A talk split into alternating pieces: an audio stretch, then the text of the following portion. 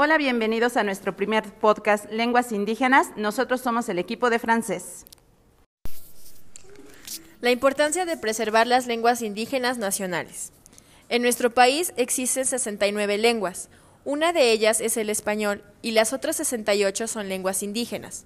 Cada una de estas lenguas representa en sí misma una forma de conocer y nombrar lo que hay en el mundo.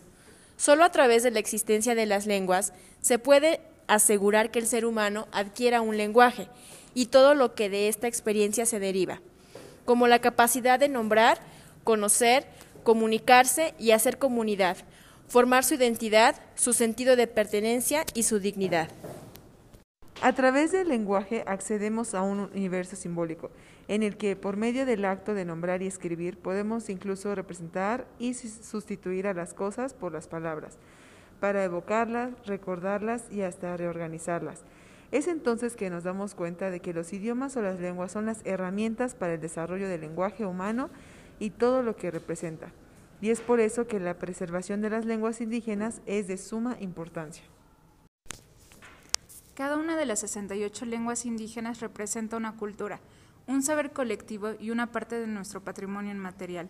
Me gusta pensar que hay casi una variante lingüística en nuestro país para cada día del año, pues contamos con 364, que son 364 maneras de comunicarse, de hablar, escribir, transmitir la historia, mitos, leyendas, canciones, palabras de consuelo, gratitud y amor.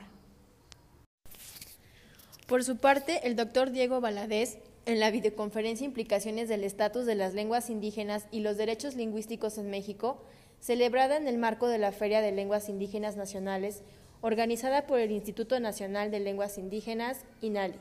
Planteó un panorama muy aclarador de la situación de las lenguas originarias en nuestro país. Entonces, convirtámonos todos en guardianes de la palabra, portadores de un patrimonio cultural vivo y floreciente, recordando que cuando muere una lengua, la humanidad se empobrece.